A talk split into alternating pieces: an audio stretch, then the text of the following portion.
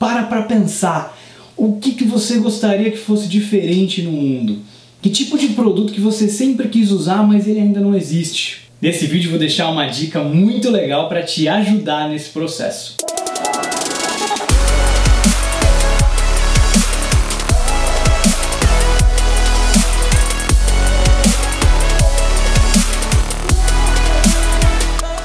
A dica vem de um livro chamado Roube como um Artista. Esse livro é muito legal, eu recomendo muito para você. É um livro super inspirador, leve, fácil, rápido de ler. Vou deixar o link para você que quiser comprar na versão e-book ou livro físico lá na Amazon. Mas ele te fala uma coisa que vai te ajudar a pensar sobre que tipo de negócio ou produto você pode criar. E é mais ou menos assim, eu vou ler para você. Ele fala assim: desenhe a arte que você quer ver. Comece o negócio que você quer administrar. Toque a música que você quer ouvir. Escreva os livros que você quer ler. Crie os produtos que você quer usar. Faça o trabalho que você quer ver feito. Então, basicamente, o que, que ele está dizendo aqui? Para para pensar. O que, que você gostaria que fosse diferente no mundo? Que tipo de produto que você sempre quis usar, mas ele ainda não existe? Que tipo de livro que você sempre quis ler, mas ele ainda não existe? O que você gostaria que fosse feito, mas ninguém está fazendo? E esse é um excelente lugar para você começar, porque é aquilo que você vai começar a fazer com paixão, aquilo que você vai começar a fazer com vontade, porque é aquilo que você realmente sonha que existisse, mas não existe ainda. Parece uma ideia extremamente simples, extremamente fácil, óbvia, mas pode ser um exercício mental muito interessante para te ajudar a imaginar por onde é que você deve começar. E para te dar um bônus aqui, uma outra ideia muito legal que ele fala que vai te ajudar começar a pensar em pessoas que te inspiram e por que, que essas pessoas te inspiram. E um dos motivos do livro Ser Roube como um Artista é que ele usa até uma frase né, do, do Steve Jobs, né, que diz que os bons artistas não copiam, né, eles roubam.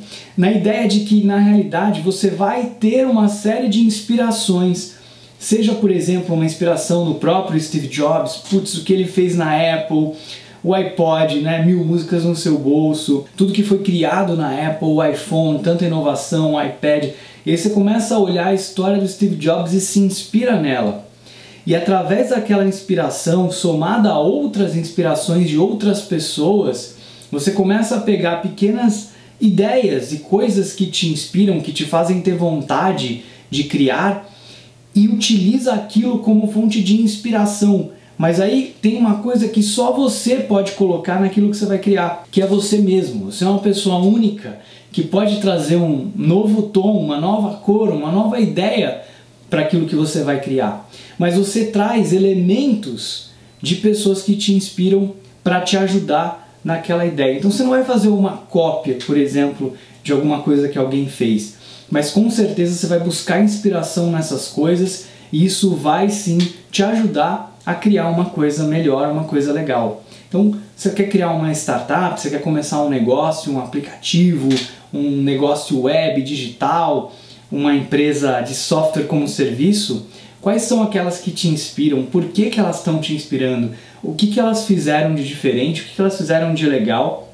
E daí, com certeza, você pode pegar algumas dessas ideias para criar a sua empresa também. Né? Então, isso é muito utilizado na música, na arte, por exemplo os artistas geralmente seguem uma certa linha de arte porque eles vão se inspirando em outros artistas que fizeram coisas muito legais.